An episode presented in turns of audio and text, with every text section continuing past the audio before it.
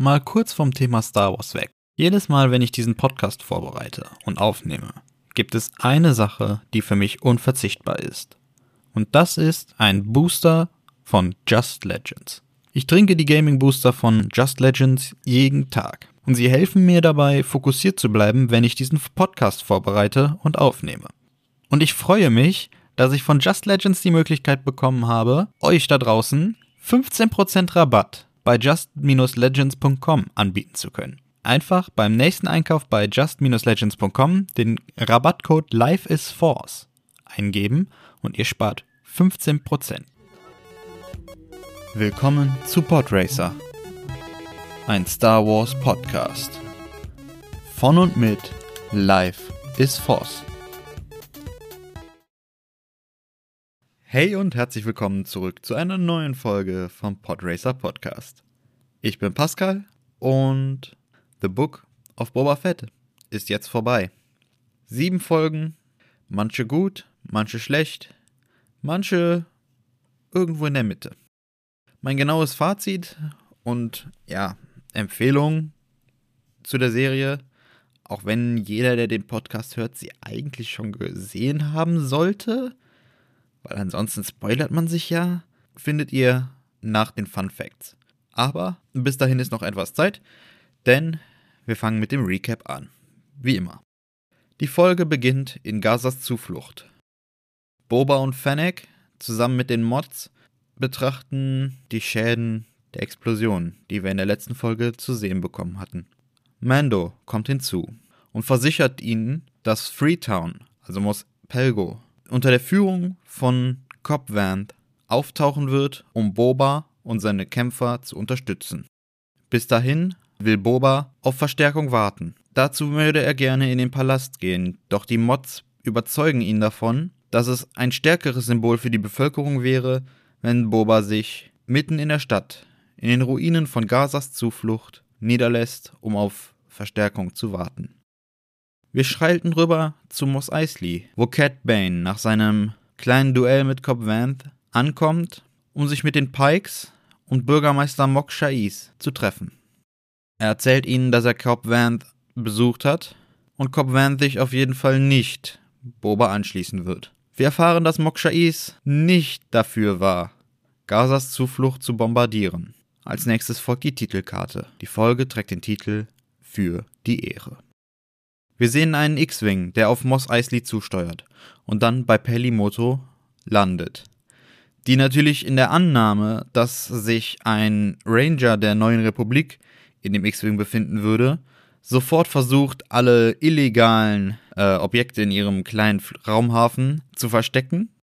Das Cockpit öffnet sich und Grogu guckt heraus. Peli holt Grogu aus dem Cockpit und sagt zu R2, dass Mando nicht bei ihr sei, weil er einen Auftrag in Mos Espa erledigt.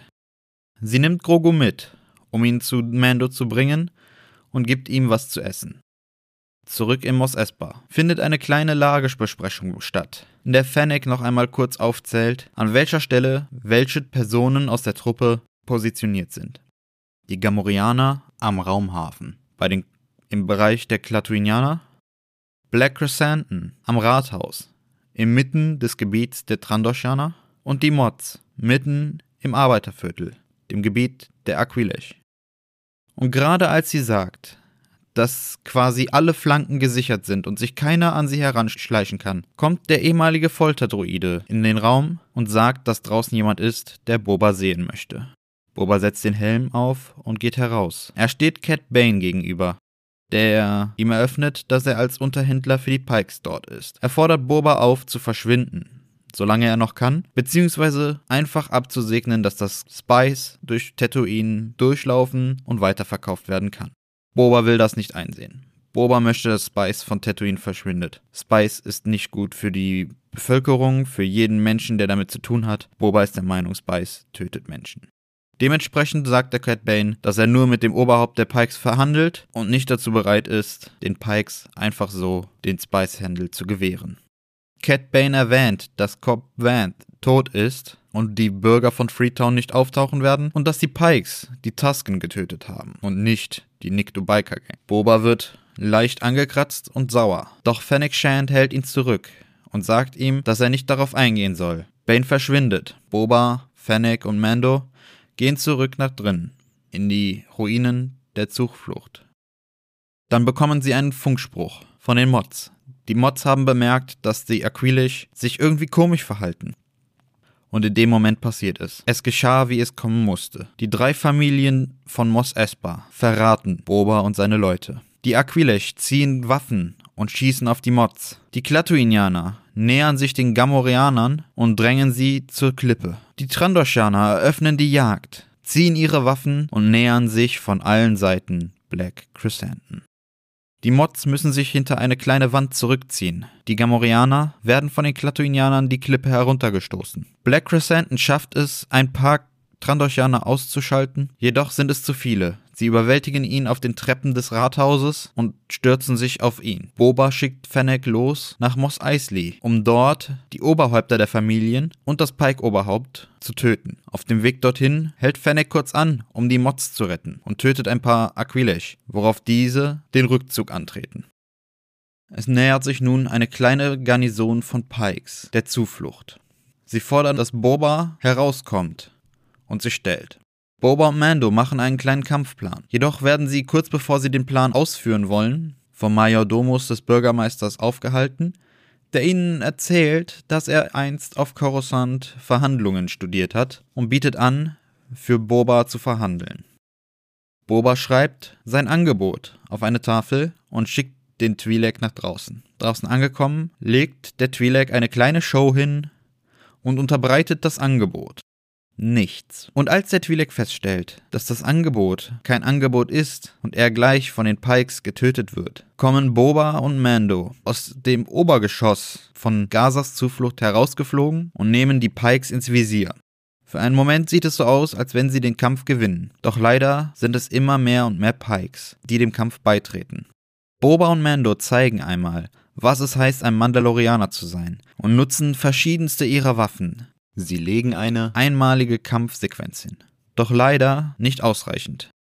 Irgendwann sind es so viele Pikes, dass Mando und Boba nicht mehr hinterherkommen. Und gerade als es immer mehr Blasterschüsse auf ihre Beskar-Rüstungen treffen, kommt ein Panzer voll mit dem Volk von Freetown um die Ecke und fängt an, auf die Pikes zu schießen. Mando und Boba schließen sich den Bewohnern von Freetown an. Sie halten gegen die Pikes. Dann kommen auch die Mods hinzu und es sieht für einen Moment immer besser aus. Plötzlich fliegen aus einer Gasse zwei Pikes und Black Chrysanthemum, der nun deutlich mehr Narben im Gesicht und am Körper hat, humpelt aus der Gasse. Er nimmt Kurs auf den Panzer, hinter dem sich bereits Boba, Mando, die Mods und die Bewohner von Freetown verschanzt haben und wird von den Pikes ins Kreuzfeuer genommen.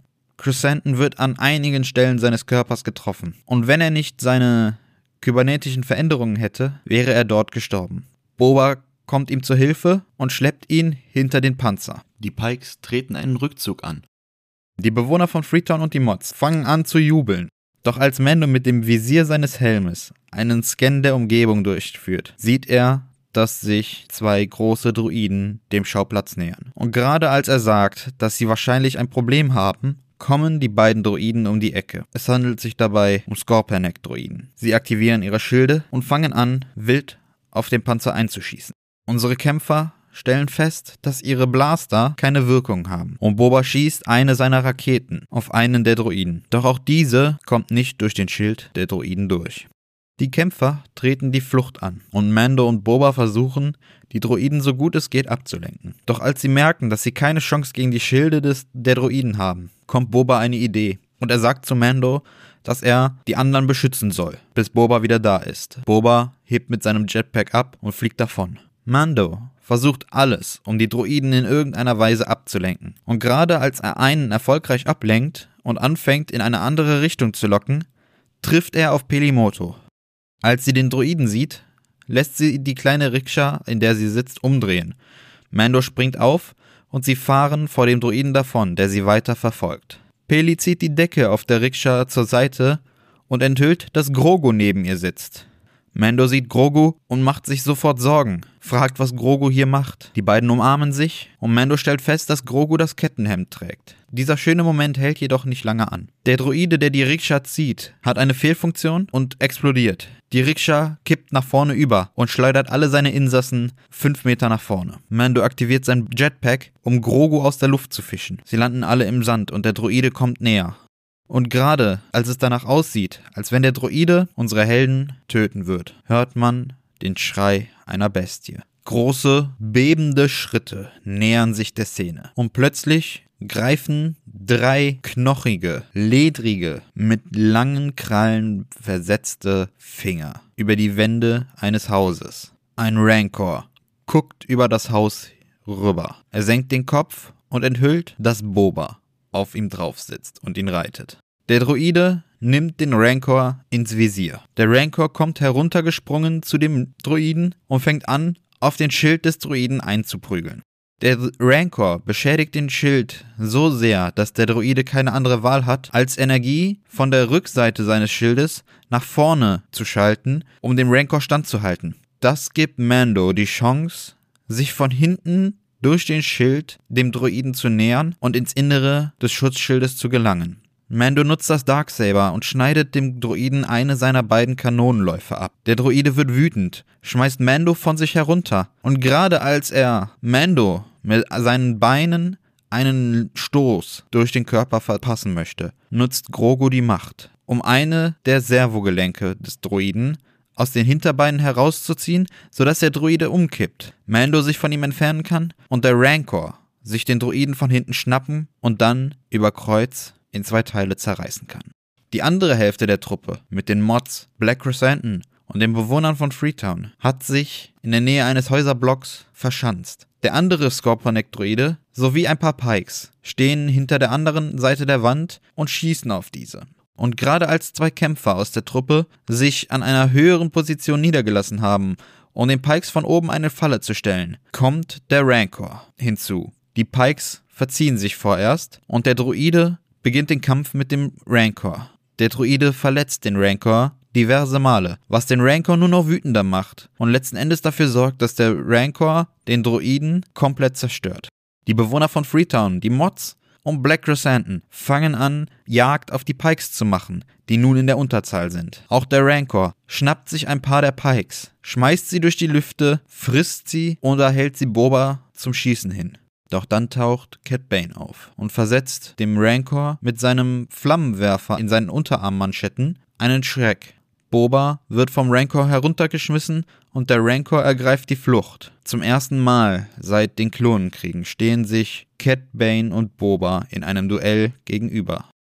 Sie machen noch einmal klar, dass sie sich beide schon sehr lange kennen und dass Cat Bane immer der schnellere von beiden war und Boba sich darauf verlässt, dass er gewinnen wird, weil er eine Rüstung trägt. Es kommt zum Showdown. Cat Bane zieht und schießt tatsächlich schneller als Boba und trifft ihn in die Schulter. Boba landet auf dem Boden. Und gerade als er dabei ist, zu seiner Waffe zu kommen, will Bane wieder schießen. Doch Boba nutzt den Flammenwerfer in seiner Rüstung, damit Bane eine Ausweichrolle machen muss. Bane verpasst Boba noch einen Schuss auf den anderen Arm. Jetzt nähert er sich Boba und reißt ihm den Helm vom Kopf. Er zielt auf seinen Kopf und sagt, dass Boba das als die letzte Lektion von Bane an ihn betrachten soll. Er solle immer zuerst an sich selber denken, alles andere wäre schwach. Und das ist der Moment, an dem Boba die Augen schließt und sich zurückerinnert an seine neue Familie, die Tusken. Unbemerkt greift er den Gaffy-Stock und als Bane abdrückt, reißt er seinen Arm gegen den Blaster. Der Schuss verfehlt. Boba nutzt den Gaffy-Stick, um Cat Bane von den Füßen zu reißen und zu entwaffnen. Cat Bane versucht noch einmal den Flammenwerfer seiner Unterarmmanschetten zu nutzen und kriegt erneut einen Schlag von Boba mit dem Gaffy-Stick. Bane sagt zu Boba, dass er doch wusste, dass er ein kaltblütiger Killer ist. Und Boba versetzt Bane einen Todesstoß mit der scharfen Seite des Gaffy-Sticks. Auf der anderen Seite der Stadt wütet der Rancor. Die Bewohner von Freetown fangen an, auf den Rancor zu schießen, weil sie Angst haben, bis Mando sie abhält und ihnen erklärt, dass der Rancor sich dann nur noch mehr fürchtet. Mando versucht, den Rancor zu besänftigen, schnappt sich die Leine, jedoch wird er kurz danach vom Rancor runtergerissen, durch ein Gebäude geschleudert und danach versucht der Rancor, Mando den Kopf abzubeißen, kommt jedoch nicht durch die Beskar-Rüstung durch. Und gerade als der Rancor dabei ist, Mando wegzuschmeißen und dann auf die Straße zu springen, stellt sich Grogu zwischen den Rancor und Mando. Grogu streckt die Hand aus und nutzt die Macht, um die Bestie zu besänftigen. Der Rancor schläft ein und ebenso Grogu zurück in Mos Eisley, erklärt das Oberhaupt der Pikes, den drei Familien von Mos Espa und dem Bürgermeister, dass die Pikes sich von Tatooine zurückziehen werden. Die Familien beteuern, dass sie doch einen Deal hätten. Jedoch sagt das Oberhaupt der Pikes, dass dieser Deal nicht gewährleistet ist, da es zum Deal gehörte, dass Tatooine ein friedlicher Ort für die Pikes wäre, um den Spicehandel durchzuführen. Doch das ist der Moment, in dem Schüsse fallen. Die beiden Pike-Wachen im Hintergrund werden ausgeschalten. Als nächstes sterben die Oberhäupter der drei Familien, der Trandoshaner, der Aquilesh und der Klatuinianer. Bürgermeister Mokshais springt panisch auf und läuft im Gebäude hin und her, als plötzlich Seile von der Decke schnallen und sich um den Hals von Mokshais legen, bis dieser keine Luft mehr kriegt. Völlig verängstigt zieht das Pike-Oberhaupt eine Waffe, guckt sich um, sieht Schatten am Fenster vorbeilaufen, und wird von Fennec Shand von hinten erstochen. Der Krieg ist vorbei. Ein wenig später sehen wir Fennec und Boba, wie sie durch die Straßen von Mos Espa laufen. Die Bürger sind gerade dabei, Schäden von dem Krieg zu bereinigen und Mauern wieder aufzubauen. Ein paar Kinder kommen mit einem Korb voll Melurons vorbei und schenken Boba eine der Melurons. Die Leute verneigen sich vor Boba. Er fühlt sich damit zwar nicht wohl, aber Fennec überzeugt ihn, dass es wahrscheinlich keine bessere Wahl für das Oberhaupt von Tatooine gebe als sie und Boba. Sie treffen sich mit Black Chrysanthemum und den Mods, geben die Meluron an Black Chrysanthemum, der herzhaft hineinbeißt. Auf die Frage, ob er mit den Mods teilt, brüllt er diese einfach nur auf Wookie an und wir fahren mit der Kamera zum Himmel von Tatooine. Es folgt die letzte Szene in der Haupthandlung der Folge. Mando mit dem N1 Sternenjäger, fliegt von Tatooine davon. Hinten in dem ehemaligen Droidensitz sitzt nun Grogu, der gegen die Scheibe klopft. Mando sagt, dass dies das letzte Mal wäre und gibt Grogu seinen Willen. Sie machen einen Hyperraumsprung. Die Credits fangen an und wir bekommen eine Mid-Credit-Scene. Zu sehen ist der Bagdad-Tank in Bobas Palast. Darin befindet sich Cobb Vanth. Und neben dem Bagdad-Tank steht der Modder, der auch Fennec Shand einst das Leben rettete. Und hier endet The Book of Boba Fett.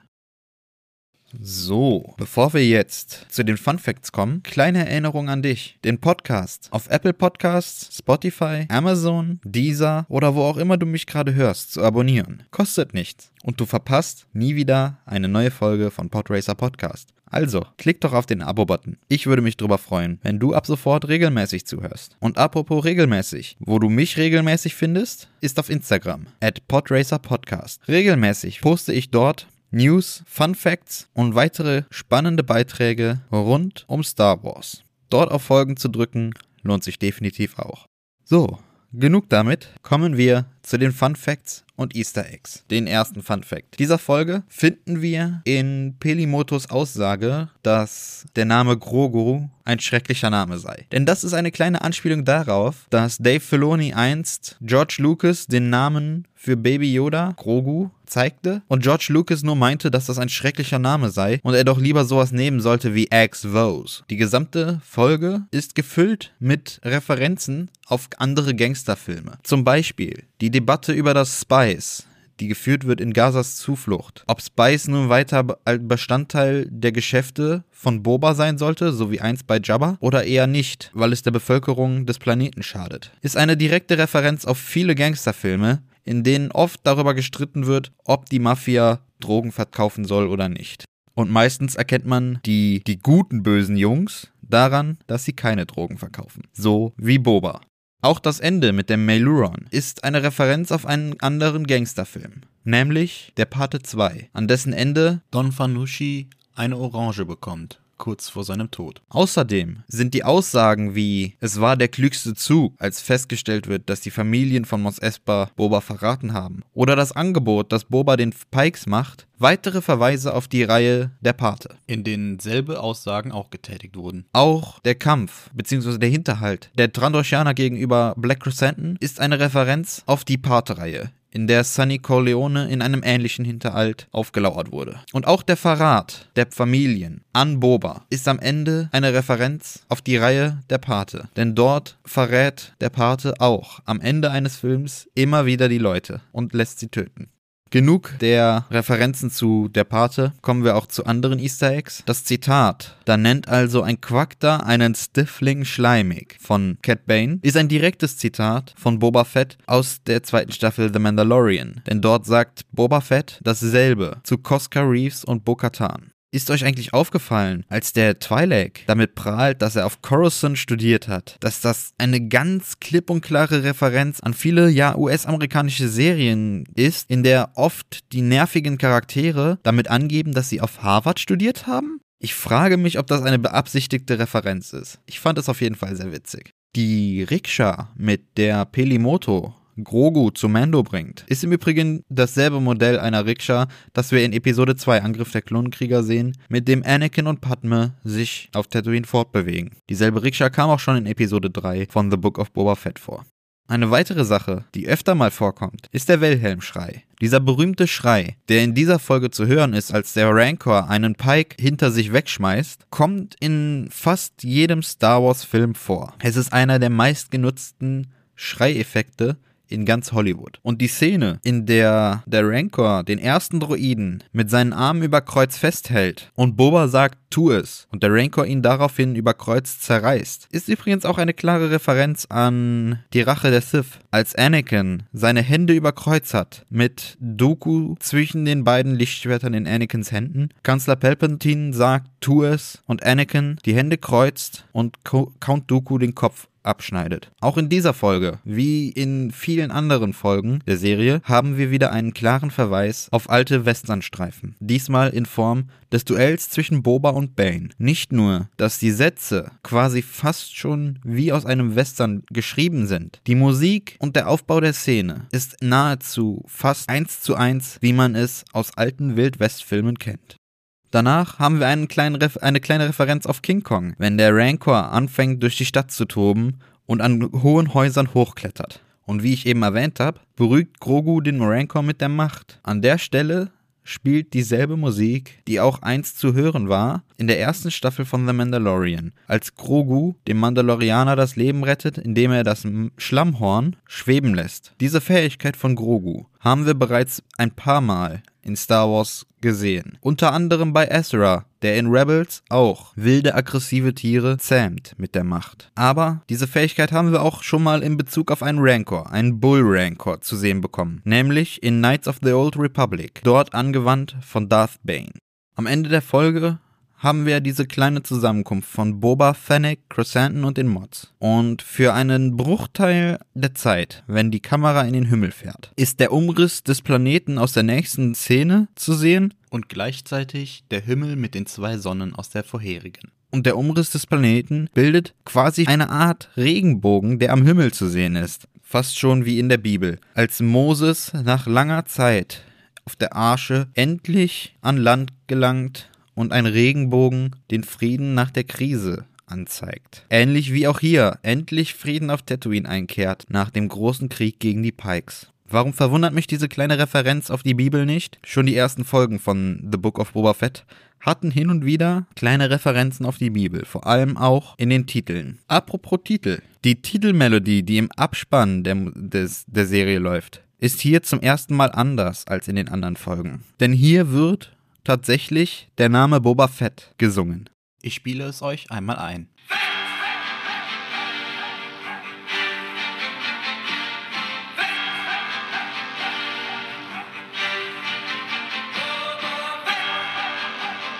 Damit ist Boba nun der Einzige, der in seinem Theme auch noch seinen eigenen Namen gesungen bekommt. Im Übrigen, alle von Bobas Kämpfern haben ja überlebt, mit Ausnahme der gamorianischen Krieger. Diese kleine Symbolik ist quasi stellvertretend dafür, dass kein Überbleibsel aus Jabbas Regime mehr übrig ist und nun ein neues Zeitalter für Mos Espa und Tatooine anbricht. Ähnlich wie auch ein neues Zeitalter für Menschen und Tiere begann nach der großen Flut in der Geschichte um Noah und seine Arsche. So viel zu den Fun Facts und Easter Eggs. Und ja, da die Serie vorbei ist, kommen diese Woche keine Theorien.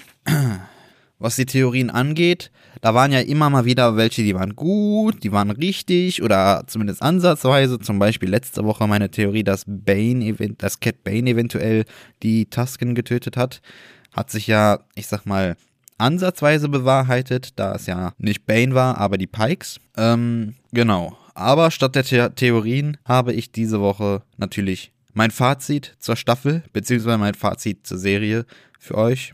Ja, The Book of Boba Fett. Eine interessante Serie. Richtig Action hat die Serie tatsächlich erst ab der fünften Folge, wenn der Mand Mandalorianer in der Serie tatsächlich auch auftaucht. Davor war die Action meistens etwas begrenzt, ausgenommen hier Folge 2. Der Aufbau der Pikes als Widersacher ist ein wenig überstürzt, weil er sich einfach etwas zu kurz anfühlt. Dadurch, dass wir nur wenige Folgen mit den Pikes auf Tatooine verbracht haben und in manchen Folgen tatsächlich die Pikes auch überhaupt nicht zur Sprache kamen, da wir auch unter anderem überhaupt nicht auf Tatooine waren. Auch, dass die Anzahl der Kämpfer von Boba viel zu klein für die große Pike-Armee sei und sich am Ende die Pike-Armee tatsächlich gar nicht mal als so groß herausgestellt hat, fand ich irgendwie unpassend. Die Pike-Armee wurde als so groß aufgepusht und war letzten Endes dann doch, zumindest durch den Rancor, gar kein so großes Problem mehr. Und ich frage mich, ob es tatsächlich notwendig gewesen wäre, Mando mit in die Serie einzubauen. Ein weiterer Punkt, der mich an der Serie tatsächlich äh, auch minimal gestört hat, ist die Übersetzung, die ich ja bereits schon mal angesprochen habe vor ein paar Folgen. Dass an manchen Stellen sehr frei übersetzt wurde und dadurch zum Beispiel Text, Namen und Spitznamen schnell mal fallen gelassen wurden in der deutschen Version. Das finde ich tatsächlich ein wenig schade. Dafür hingegen fand ich es wirklich sehr gut, wie wir die Flashbacks bekommen haben, die Bobas Charakterentwicklung stark vorangetrieben haben. Die Aspekte von Westernfilmen und Mafia-Filmen wurden gut vermittelt, man hatte ständig das Gefühl, man guckt einen Western- oder Mafia-Film in Star Wars. Das hat mir sehr gefallen. Auch, dass es nicht zu viele Protagonisten gab, auch wenn man Mando vielleicht hätte sparen können. Die Action-Szenen in den letzten drei Folgen waren alle äußerst beeindruckend, gerade im Hinblick auf den Rancor. Die Duelle mit Cat Bane und Mandos Umgang mit dem Dunkelschwert haben mich wirklich sehr beeindruckt. Alles in allem würde ich sagen, ich habe Book of Boba Fett gerne geguckt. Ich hätte nichts gegen eine zweite Staffel, aber eventuell sollte man überlegen, ob man eventuell mehr Episoden macht, damit man den gesamten Storyaufbau Aufbau vielleicht ja besser hinkriegt, indem man mehr Zeit hat und eventuell auch Boba ein bisschen mehr zeigt. Letzten Endes würde ich sagen, The Book of Boba Fett ist eine solide Serie über Boba Fett und alle Charaktere, die in irgendeiner Weise mit ihm in Verbindung stehen. Seien es der Mandalorianer, Thanak, Luke Skywalker, Grogu oder die Bewohner von Tatooine. Ich denke, an der Stelle haben wir alle den Titel der Serie leicht falsch verstanden. Es handelt sich nicht um ein Buch mit einem spezifischen Hauptcharakter. Nein, es handelt sich um ein Buch über viele Charaktere, die am Ende mit dem titelgebenden Charakter in Verbindung stehen und deren Geschichten ebenso weitererzählen. Ein simples Erweiterungsbuch in einem viel größeren Buch. Und nach dieser recht interessanten Serie freue ich mich umso mehr darauf zu sehen, was Disney in Obi-Wan Kenobi für uns zu bieten hat. Und nun kommen wir zu den News der Woche. Diese Woche gab es wieder einige News. Unter anderem hat Disney uns das erste Poster für die Obi-Wan Kenobi-Serie gegeben. Und hier bekommen wir auch direkt das Datum, an dem die Serie auf Disney Plus Premiere feiert. Der 25. Mai. Ja, der 25. Mai, nicht der 4. Mai. Auch wenn der 4. Mai der Star Wars Tag ist und das somit ein passender Tag gewesen wäre, hat sich Disney entschieden, die Obi-Wan-Serie am 25. Mai herauszubringen. Auch dieses Datum ist ein sehr passendes Datum dafür.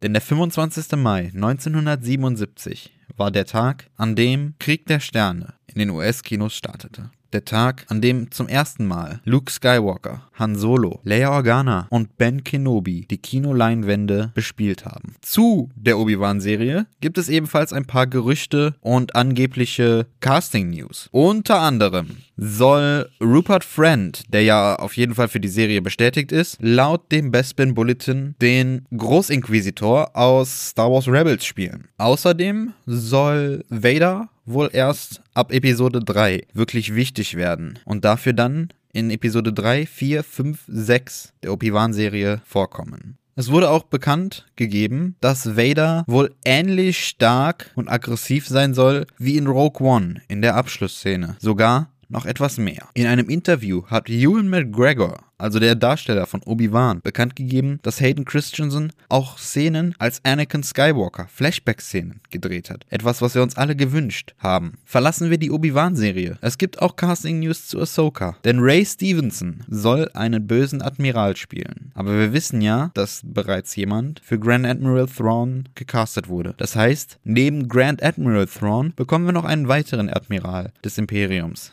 Und wir haben noch etwas über eine Star Wars-Serie, die momentan nicht genau bezeichnet ist, die ab Juni schon gedreht werden soll. So viel zu den News von dieser Woche. Diese Woche gab es leider keine Lore-Stunde, da ich in der Folge nichts gefunden habe, was mir ich sag mal, genug Fläche gegeben hätte, um etwas länger darüber zu reden. Ab nächste Woche haben wir ja keine Serie, die ich besprechen kann, wird es aber auf jeden Fall wieder Lore-Stunden geben. wir greifen auf Themen zu, die ich definitiv als interessant in der Star Wars-Welt erachte und ihr dürft euch schon mal darauf freuen. Genau, diesen Podcast wird es natürlich weiterhin jede Woche geben und nicht nur dann, wenn gerade eine Serie läuft. Von daher würde ich sagen, wenn du dem Podcast noch nicht hier folgst, wo du mich gerade hörst, dann drück doch auf Folgen und wir hören uns nächste Woche wieder. In der Zwischenzeit könnt ihr mich auch gerne auf Instagram besuchen, at podracerpodcast. Und dann hören wir uns spätestens nächste Woche wieder. Bis dahin macht es gut, möge die Macht mit euch sein. Das war Podracer, ein Star Wars Podcast. Von und mit Life is Force.